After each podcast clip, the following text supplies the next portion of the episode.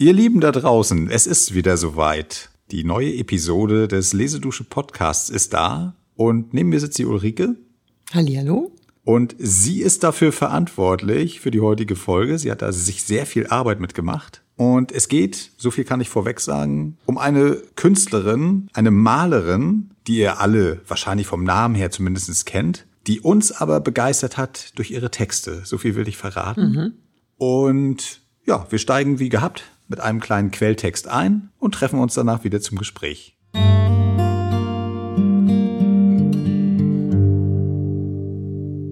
Heute beim Baden fiel mir der Satz ein, hier in der Einsamkeit reduziert der Mensch sich auf sich selber. Es ist ein sonderliches Gefühl, wie all das Bunte, Anerzogene, Geschauspielerte, was ich besaß, wegfällt und eine vibrierende Einfachheit entsteht. Ich arbeite an mir. Ich arbeite mich um, halb wissentlich, halb unbewusst. Ich werde anders. Ob besser? Jedenfalls aber vorgeschrittener, zielbewusster, selbstständiger. Ich habe jetzt eine gute Zeit, fühle eine feine, junge Kraft in mir, die mich jauchzen und jubeln macht. Ich arbeite fleißig, ermüde nicht und habe abends noch einen klaren Kopf, der noch etwas auffassen kann. Ich bin jetzt stolz und doch bescheidener als je, wenig eitel, da wenig Zuschauer vorhanden sind. Das Leben ist mir gleich einem kräftigen, knusprigen Apfel, in welchen die jungen Zähne mit Vergnügen beißen, sich ihrer Kraft bewusst und ihrer froh.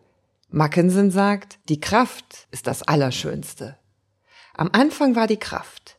Ich denke und erkenne es auch. Und doch wird in meiner Kunst die Kraft nicht Leitton sein. In mir fühle ich es wie ein leises Gewebe, ein Vibrieren, ein Flügelschlagen, ein zitterndes Ausruhen, ein Atem anhalten.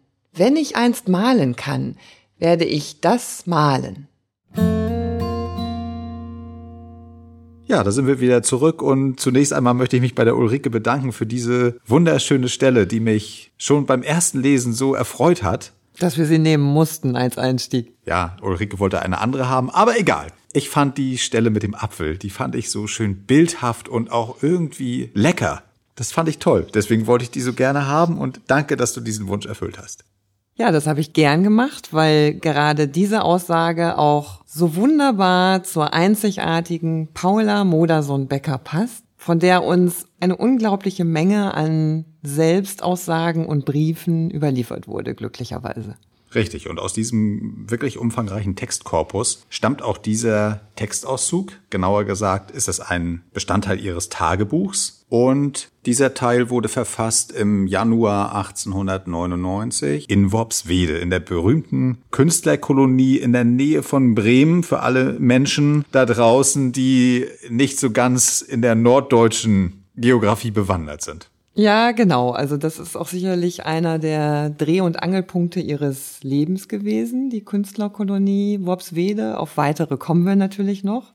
Und ist auch ganz zauberhaft zu besuchen. Wer mal in der Nähe ist, sollte sich das durchaus mal ansehen. Also du warst schon da. Ich war schon da. Ah ja. Ich war schon da und habe mir die Räumlichkeiten auch angesehen und muss aber sagen, jetzt, nachdem ich die Tagebücher und Briefe gelesen habe, würde ich es mir nochmal mit einem anderen Auge ansehen. Das ist klar, da hat, hast du ja Insights. Absolut von ihren, ihrer frühesten Jugend an, also mit 16 beginnt sie zu schreiben, sowohl Briefe an ihre Familie als auch kurz danach Tagebucheinträge erfährt man einfach die intimsten Details, Gedanken, aber auch wissenschaftlich-künstlerischen Überlegungen dieser, wie ich finde, fantastischen Malerin. Kurz zur Einordnung, weil das musste ich mir selbst auch erarbeiten, weil ich die Paula zwar kenne, also die Bilder, sag ich jetzt mal. Ne? Wir hatten uns mal irgendwann in einer Ausstellung, äh, hatten wir uns das auch gegönnt. Ich wusste aber wenig über ihr Leben, Daher teile ich mein Wissen ganz kurz mit euch. Sie ist 1876 geboren worden in Dresden. Das hätte ich zum Beispiel gar nicht gedacht. Und ist dann durch Ihren den Vater. Beruf ihres Vaters, muss sie umziehen nach Bremen. Mhm. Der Vater war Ingenieur, hatte zu tun mit der Eisenbahn, die ja damals Technologie pur war, also ein wesentlicher, ein moderner Zweig der Wirtschaft. Und dann wächst sie dort auf und fängt eben frühzeitig an, wie Ulrike schon sagte, sich auch schriftlich zu äußern über ihr Leben. Was mutmaßlich in der Familie auch angesagt war, weil das erzählt auch der Vater von der Mutter, dass sie sehr gerne und sehr schön schrieb. Mhm. Und wie überhaupt auch, und so vielleicht dann auch der Kontakt zur Künstlerkolonie Worpswede, ein Umfeld von sehr starkem kulturellem Interesse prägend war für ihre Jugend. Ja, also im Elternhaus wurde auf jeden Fall Bildung gewünscht. Es war ja eine relativ große Familie. Ich meine, es sind sieben, sieben Kinder. Sieben Kinder, genau. Gewesen und es ist gewünscht zu lesen, auch Ausstellungen zu besuchen. Sowohl Vater als auch Mutter befördern das, was ja jetzt auch nicht selbstverständlich ist. Und in dieser Zeit, wir sind kurz vor 1900, ist das ja auch eine sehr bunte, vielfältige Welt, die da gerade entsteht. Und so kommt die Paula halt, die offensichtlich ein sehr neugieriges Mädchen war, ein sehr mit, mit Fühlern. Das schreibt sie auch mal irgendwo, dass sie so wie so ein Molluske sich fühlt mit Fühlern, die immer überall hingehen, manchmal auch eingezogen werden. Scheint das alles sehr intensiv einzuatmen. Ja, sie hatte in der Tat sehr intensiv empfangende Antennen. Das kann man schon mal sehr klar sagen. Sie war sehr sensibel, hat unglaublich viel empfangen und wurde von ihren Eltern glücklicherweise beschützt. Und das hat dazu geführt, dass sie wirklich zum Kern ihrer selbst vordringen konnte. Und das ist auch meines Erachtens wirklich das Faszinierende an ihren persönlichen Aufzeichnungen. Ich habe noch nie etwas gelesen, was so intensiv, ein, also ein Menschen, der so intensiv sich selbst reflektiert. Ja, das, den Eindruck hatte ich auch, denn du warst ja völlig versunken in dieser Lektüre. So spannend war das offensichtlich. Leider ist sie sehr früh gestorben und die Briefe und Tagebücher werden erst zehn Jahre nach ihrem Tod das erste Mal veröffentlicht. Und dies auch nur, weil offenbar die Mutter den Wunsch hegt und die Publikation unterstützt. Ohne Mutter oder auch Familie wäre das gar nicht möglich gewesen. Auf keinen Fall. Also es hat auch jeder die besondere Begabung und somit auch alle Äußerungen von Paula sehr geschätzt, deswegen auch erhalten und war auch ein großes Interesse daran, der Künstlerin, die als Malerin leider, leider etwas vor ihrer Zeit war, insofern auch unverstanden geblieben ist, lange Zeit, da zur Darstellung zu bringen und zu zeigen, aus welchen Quellen sie eigentlich geschöpft hat, um dieses fantastische Werk zu kreieren, was wir heute sehen können und was ich persönlich sehr berührend finde, weil das, was man liest, dass sie nämlich die Dinge nicht von außen beurteilt, sondern das Innenleben in die Sicht ihrer Welt befördern möchte. Das ist wirklich eindrücklich. Und ganz abgesehen davon, sei noch kurz hinzugefügt, dass sie selbst mutmaßlich über sowas jetzt auch nie nachgedacht hatte, genauso wenig wie darüber, dass jemand ihre Kunst nicht versteht, weil das erfährt man auch aus ihren Tagebüchern und Briefen, dass sie da ganz bei sich war und gesagt hat, ja, wie mich die anderen sehen, das ist so, wie es ist, aber ich bin halt, was ich bin und ich schöpfe daraus Kraft. Das klingt sehr modern für mich. Also wenn ich das so völlig unbefangen mir anhöre, dann klingt das so wie heute. Ne, das ist ja auch so die Devise, ich mache mein Ding, das ist mir egal, was die anderen sind. Ich glaube fest an mich. In mir drin ist was Besonderes. Ich habe diese Fähigkeiten. Ich mache es einfach. Ja, und das fand ich dann gerade erstaunlich für die Zeit, in der sie gelebt hat. Ne? So ist es. Das wollte ich nämlich auch äh, gerade sagen dazu, dass wir natürlich um 1900 herum eine ganz andere Gesellschaft haben, die zwar schon viel bunter ist als noch 100 Jahre davor, aber auf der anderen Seite, gerade was Frauen und auch Künstlerinnen betrifft, sehr restriktiv ist. Ja, alles, was wir besprochen haben, wir haben ja mehrere von diesen interessanten Frauen aus dieser Zeit um 1900 beleuchtet, die da entweder anfangen mit ihrem Schaffen oder mittendrin sind. Also ich sag mal nur, das ist die äh, Fanny zu Reventlow, Else Lasker Schüler etwas später, dann unsere Lou natürlich, die wir jetzt nun im Zusammenspiel mit Rilke und mit Nietzsche hatten. Also alles sehr interessante Frauen, aber sehr wenige nur, wo wir erkennen konnten, dass sie die Freiheiten, die sie sich tief in ihrem Inneren gewünscht haben, auch wirklich ausleben konnten, weil es Männerwelten sind, auch diese Malerwelten oder die Schriftsteller. Es sind im Kern Männerwelten, wo eben diese Damen sich auch mit den Ellenbogen durchkämpfen mussten. Ja, und das fand ich schon faszinierend. Das ist ja ein ganz anderer Werdegang, der so wie ein langer, ruhiger Fluss wirkt im Vergleich zum Leben der Frauen, die du gerade erwähnt hast. Ja. Und meine Idee dazu ist im Grunde, dass die Paula das Äußere von sich fernhalten konnte und dass die Frauen, die jetzt auch teilweise plötzlich den Kopf unter Wasser hatten, dass die dem Äußeren zu viel Gewicht beigemessen haben. Der äußeren Welt, die sie bestimmt. Die männliche Welt, Welt der Salons, der Darstellung in der Öffentlichkeit, also auch da, was ihr Äußeres betrifft, war Paula unprätentiös und sicher und bei sich selbst und hatte da auch keine weiteren Gedanken dazu. Das, äh, den Eindruck hatte ich auch. Lass uns kurz mal zu ihrem Leben zurückgehen. Sie fängt mit der Malerei an, sehr früh, sie darf eine Malschule in Berlin besuchen. Das spricht ja auch für ein großes Vertrauen der Eltern. Mhm. Denn Berlin ist ja noch mal was ganz anderes in dieser Zeit. Das ist ja eine riesige Stadt, wo was weiß ich los ist. Ja, ja. Was passieren kann. Trotzdem erlauben sie ihr, das ist schon ein, finde ich, ein Indiz dafür,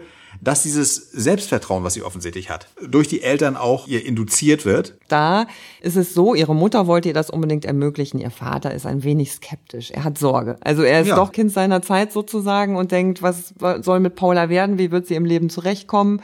Sie muss auch ihr eigenes Geld verdienen können. Sie muss selbstständig sein. Und trotzdem macht er aber mit und das zeichnet auch wirklich diese Beziehung aus, dieses Miteinander, dass auch jeder wieder für den anderen sorgt und ihm dabei aber auch offenbart, ja, das wird schon seinen Weg gehen tatsächlich. Sie nehmen regelrecht teil am Werdegang ihrer Tochter. Und man muss dazu sagen, Paula ist das einzige Kind in der Familie, das sich komplett der Kunst verschreibt. Ja, also schon eine Exotin, mhm. die deswegen wahrscheinlich auch diese Aufmerksamkeit bekommt. Und jetzt zurück zum Zeitstrahl. Dann kriegt sie ja irgendwie die Kurve und gelangt nach Worpswede. Wie ist denn das passiert? Sie hatte bereits Kontakte nach Worpswede. Also wie du schon sagtest, das ist ja auch nicht weit von ihrem aktuellen Heimatort Bremen entfernt gewesen. Es gab Ausstellungen, die sie gesehen hat und wie sie so war, hat sie das natürlich brennend interessiert. Was das in ihrer nächsten Nähe für eine Künstlerkolonie sein mag und hat dann Besuche vor Ort gestartet, einen ersten Sommerurlaub im Jahr 1898, meine ich, und hat sich dann aber relativ schnell entschieden, sich tatsächlich dort auch niederzulassen und dort zu arbeiten. Wie muss man sich das denn vorstellen? Nur mal so ganz unbedarft gefragt. Ist sie denn einfach dahin gefahren? Musste sie sich da vorher bei den anderen Künstlern anmelden? Oder wie, wie ist das? Oder wie ist es denn später? Ist es ja so, sie wird festes Mitglied? Ja, ich weiß gar nicht, ob man da so von Mitgliedern sprechen mhm. kann. Also ich glaube, man muss sich das schon vorstellen wie eine Kommune. Mhm. Und deswegen gibt es da auch so ein gewisses Kommen und Gehen. Mhm. Also es sind sozusagen Künstler willkommen und Künstlerinnen auch, obwohl man ganz klar sagen muss, bestimmend sind wie immer in dieser Zeit, du hast es eben schon erwähnt, die männlichen Protagonisten. Und dann schaut man einfach, was sich daraus ergibt. Und so bilden sich die ersten Bande natürlich. Und das ist vor allen Dingen auch eine Freundschaft zwischen Paula und Clara Westhoff. Die ist ja eine Bildhauerin die Frau von Rilke, also spätere Frau von mhm. Rilke, haben wir auch schon mal. Und diese Freundschaft, glaube ich, die hat dann dazu geführt, dass sie gesagt hat, ja, das ist mein Weg und die inspirierende Umgebung und vor allem diese Ruhe und diese Natur. Ganz anders als dieses Großstädtische war das für sie erstmal der Fundus für eine Selbsterfindung. Ja, andere Künstler sind ja da ganz im Gegenteil in die Großstadt gepilgert, um das zu genießen. Das hatten wir auch, die Danny Jule zum Beispiel, wir haben ja schon so ganz viele äh, bunte Folgen gehabt. Und äh, das spricht ja auch dafür, dass sie eben dort nicht bleibt in Berlin, sondern sie geht dann wirklich dort in dieses arkadische Idyll, lebt ja, da. schon gesagt. Ohne aber ihre Fühler jetzt komplett einzuziehen, sondern sie versucht immer, sich weiterzubilden und macht sich zum Beispiel auch auf den Weg nach Paris. Ja, und dabei geht es ihr darum, dass es ihr in ihrem Idyll auch einfach nicht schnell genug geht mit dem Weiterbilden. Also ihre Neugier ist einfach zu groß ihr Wunsch, weitere Dinge zu erforschen. Und Clara Westhoff war natürlich auch jemand, der Paris schon kannte und wo sie dann auch andocken konnte, um zu sagen, ja, diese Welt möchte ich nun auch entdecken. Ja, und die beiden gehen ganz bewusst zu einem der berühmtesten Galeristen seiner Zeit, Voulard, der unter anderem auch die Impressionisten vertrat und also eigentlich bekannt war mit allen. Der hat auch später seine Erlebnisse selbst verschriftlicht, fast ein bisschen tratschig, so künstlertratschig. Und wir haben eine wunderschöne Aufzeichnung gefunden von Clara Westhoff, äh, wie sie einen dieser Besuche beschreibt. Hören wir mal rein.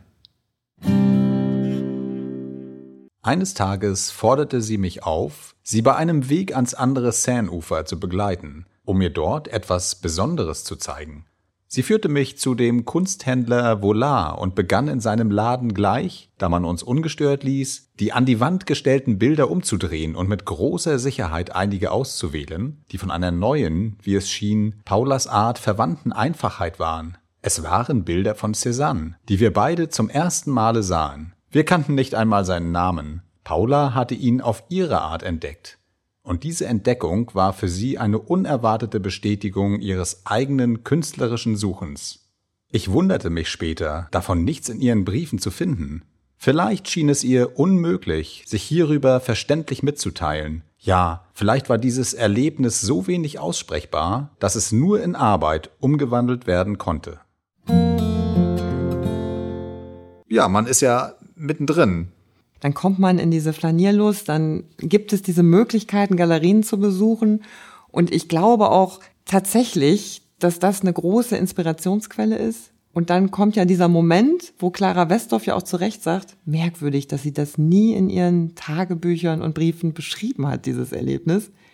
Ich weiß nicht, ob sie recht hat, aber eines kann man klar sagen, dass Paula in Paris erkannt hat, dass das, was ihr vorschwebt für ihre Kunst, dass es das gibt, dass es eine Zukunft hat, dass es andere Künstler gibt, die so denken. Und das wäre in Worpswede ja so ohne weiteres nicht möglich gewesen. Ja, ganz genau. Und äh, ich fand das auch ganz kurios, dass sie da wirklich quasi blind irgendwo reinfasst. Nicht ganz blind, aber unwissend ob des Künstlernamens und da diese Ähnlichkeit herausfiltert und dann, wie Clara Westhoff auch richtig sagt, das aber nicht groß preisgibt, nach außen hin das erzählt, sondern es sofort übersetzt in die eigene Arbeit. Ja. Das leuchtet auch ein und so ist es offensichtlich bei ihr oft gewesen, dass sie, wie du das so schön gesagt hast, das Innere deutlich wichtiger empfindet als das Äußere. Ja, und das sind dann auch so Verbindungen, die sind für sie zeitlebens geblieben. Das ist wie so ihr, was sie auch beschreibt, dieser Seelenteppich, der so in ihr drin ist, aus dem sie auch schafft. Da finden bestimmte Dinge einfach Eingang. Und es ist auch manchmal amüsant zu lesen, wenn sie schreibt, wie sie sich über andere Künstlerinnen in ihren Kursen wundert, die einfach so die alten Künstler kopieren und dann macht sie sich da so halbwegs ein bisschen lustig drüber in dem Stile, dass sie sagt, sie versteht es einfach nicht. Sie versteht es nicht, dass einem das genug sein kann. Die ist schon in einer ganz anderen Zeit unterwegs. Apropos andere Zeit, da fällt mir die schöne Episode ein, dass sie mit Clara Westhoff nach Berlin ging. Wir sind im Jahre 1900 und dort ja unter anderem auf Rilke trifft. Mhm. Rilke selbst war kurz vorher schon um Worpswede, hatte auch mal reingerochen, hatte dann, das hatten wir in unserer Episode kürzlich erzählt, die große zweite Russlandreise mit Lou, Andreas Salome, durchgeführt, begegnet Clara Westhoff, und da gab es doch diese unangenehme Szene, dass Paula, wenn ich mich richtig erinnere, die beiden erwischt auf dem Zimmer. Mhm. Sind denn solche Sachen auch in den Briefen, Tagebüchern drin oder verschweigt sie das komplett? Das würde mich mal interessieren. Solche alltäglichen Dinge finden in den Tagebüchern, also das, was jetzt überliefert ist, hm. tatsächlich gar nicht statt. Die Beziehung von Clara und Rilke, die hat einen großen Raum in ihrem Leben eingenommen und das spürt man auch. Also sie kreist eigentlich immer wieder, sie hat ja auch mehrere Paris-Aufenthalte, die immer mit Rilke und Clara zusammen zu tun haben und reflektiert einfach nur immer, warum sie aus dieser Beziehung raus ist und nicht mehr reinkommt und was sich bei den beiden verändert. Aber sie hält sich nicht damit auf zu beschreiben, was genau passiert ist. Genau. Könnte ja auch damit zusammenhängen, dass sie in einem ihrer Briefe an ihre Tante Marie in England schrieb, sie sinngemäß, sie sei eine Egoistin. Und das könnte natürlich auch ein Grund sein, dass, dass sie wirklich so strukturiert ist, dass ihr das nicht so wichtig ist, was da so drumherum passiert. Und sie deswegen immer diesen Fokus hat auf ihr Innenleben und die Kunst, die daraus erwächst. Ja, ist schön, dass du darauf nochmal hinweist, weil tatsächlich hatte sie damit zu kämpfen, das ist auch ein Detail ihrer Persönlichkeitsgeschichte, dass sie als Egoistin auch wahrgenommen wurde, aber im Sinne von, ne, die kümmert sich nicht um uns. Mhm. Wie das Otto auch aus dem Familienleben beschrieben hat. Er hat sie ja verehrt, vergöttert, ihre Kunst geliebt, aber könnte sich ein bisschen mehr kümmern um mhm. das ganze familiäre. Und so ist es, glaube ich. Man muss sich sie wandernd vorstellen, um sich drehend, aufnehmend, Dinge von außen, die für sie relevant sind und dann dreht sie sich weiter. Das Tragische ist ja auch, dass das sich offensichtlich auch widerspiegelt bei dem Thema Familienplanung. Man kann das nicht erkennen, finde ich jedenfalls, dass das irgendwie wichtig war. Aber Otto, wie du das eben schon angedeutet hast, die beiden heiraten im Mai 1901 und es scheint ja so zu sein, wenn ich das richtig verstehe, dass der Otto eher so der familiäre Typ war, also ihr Mann, mhm. Otto Moderson. Nochmal kurz ausgesprochen. So viel Ehre muss sein. Ja. Und das, das Tragische ist ja wirklich, dass sie dann ein Kind bekommt und wenig später stirbt. Als ob sie das vorausgeahnt hätte, ich übertreibe das jetzt, dass das, weiß ich nicht. Oder andersrum, es ist wirklich eine Gemeinheit des Schicksals, ihr diesen Moment, den sie wirklich nachweislich, das weiß man ja auch aus Zeitzeugnissen, als einen der glücklichsten Momente empfunden hat. Sie beschreibt auch in einem anderen Zitat das Mysterium der Geburt ganz wunderbar, das sozusagen nicht erleben durfte, jetzt darin aufzugehen, weil sie ja tatsächlich knapp drei Wochen nach der Geburt des Kindes an der Embolie gestorben ist. Ja. Aus dem Leben gerissen wurde im wahrsten Sinne des Wortes. Ja. Mit 32. Oder ja. war sie nur 31? Fehl, fehlen einem fast die Worte. Auf der anderen Seite muss man sagen, sie wurde schwanger kurz nachdem sie sich zeitweise von Otto getrennt hatte. Genau aus dem Grunde, dass sie sich gefesselt fühlte in Worpswede und in der Familie. Und wenn man Worpswede besichtigt und guckt sich so die Räumlichkeiten an und stellt sich den Geist der Paula vor, kann man sich auch vorstellen, dass das für sie nicht ganz einfach war. Und somit, wer weiß, wo ihr Leben hingeführt hätte. Man hätte es gerne weiter betrachtet, weil sie wirklich eine begnadete Künstlerin war, aber ja. sollte nicht sein. Die Nachwelt wiederum hat sie reichhaltig beschenkt, nicht nur mit ihren Bildern, also allmählich wurde das ja dann auch mal klar draußen, dass erkannt wurde, das ist eine Ausnahmekünstlerin, aber auch eben ihre Briefe und Tagebücher, die 1917 das erste Mal veröffentlicht werden, also mitten in, in der Totalkatastrophe des Ersten Weltkrieges, haben dann offensichtlich sehr bald sehr viele Leserinnen gefunden. Mhm. Das finde ich sehr interessant, so dass es dann immer wieder neuere Auflagen bekommen haben. Und da haben wir auch drüber gesprochen. Was ist es denn gewesen? Ja, es könnte sein, dass viele Frauen eben in dieser chaotischen Zeit des Ersten Weltkriegs, des, also der, des letzten Kriegsjahrs und dann dieser fürchterlichen Nachkriegszeit mit Hunger, mit Inflation und all dem Schlimmen sich ein bisschen zurücksehen konnten in die gute alte Zeit. Zum einen, zum anderen aber auch ein tolles Vorbild vor Augen hatten einer Frau, die sich davon gar nicht irritieren lässt von diesem Ganzen, sondern einfach nach innen schaut und versucht, das, was sie möchte, sich wünscht, auch umzusetzen. Das könnte also wirklich eine mhm. Vorbildfunktion sein, die auch diesen Ruhm mitbegründet hat. Ja, das finde ich eigentlich schon fast ein perfektes Abschlusswort, weil ich glaube tatsächlich, dass das Frau sein, was Paula schildert, da konnten Frauen wirklich eintauchen und einige sich vielleicht auch ihre Wünsche im Traum oder in der Realität erfüllen. Und kommen wir nochmal zurück auf Rainer Maria Rilke, der es sich hat immerhin nicht nehmen lassen, nachdem er sie im Leben nicht immer gut behandelt hat, aber das lassen wir jetzt mal, ihr eine Art Liebeserklärung nach ihrem Tode in einem Requiem zu widmen. Und da hören wir jetzt mal einen Auszug rein. Und, Und Achtung, bevor ich es vergesse, weil wir diese Texte so wunderbar fanden, beide, haben wir uns entschlossen, auch zu dieser Episode eine Nachlese zu veranstalten, die ihr dann schon in der kommenden Woche genießen könnt. Also, wir sagen schon mal Tschüss und übergeben das Wort an Herrn Rilke. Viel Vergnügen. Denn das verstandest du, die vollen Früchte, die legtest du auf Schalen vor dich hin und wogst mit Farben ihre Schwere auf. Und so wie Früchte sahst du auch die Frauen, und sahst die Kinder so, von innen her, getrieben in die Formen ihres Daseins. Und sahst dich selbst zuletzt wie eine Frucht, nahmst dich heraus aus deinen Kleidern, trugst dich vor den Spiegel, ließest dich hinein bis auf dein Schauen. Das blieb groß davor und sagte nicht, das bin ich, nein, dies ist. So will ich dich behalten, wie du dich hinstelltest in den Spiegel, tief hinein und fort von allem. Lesedusche. Entdecke die wohltuende Wirkung des Lauschens.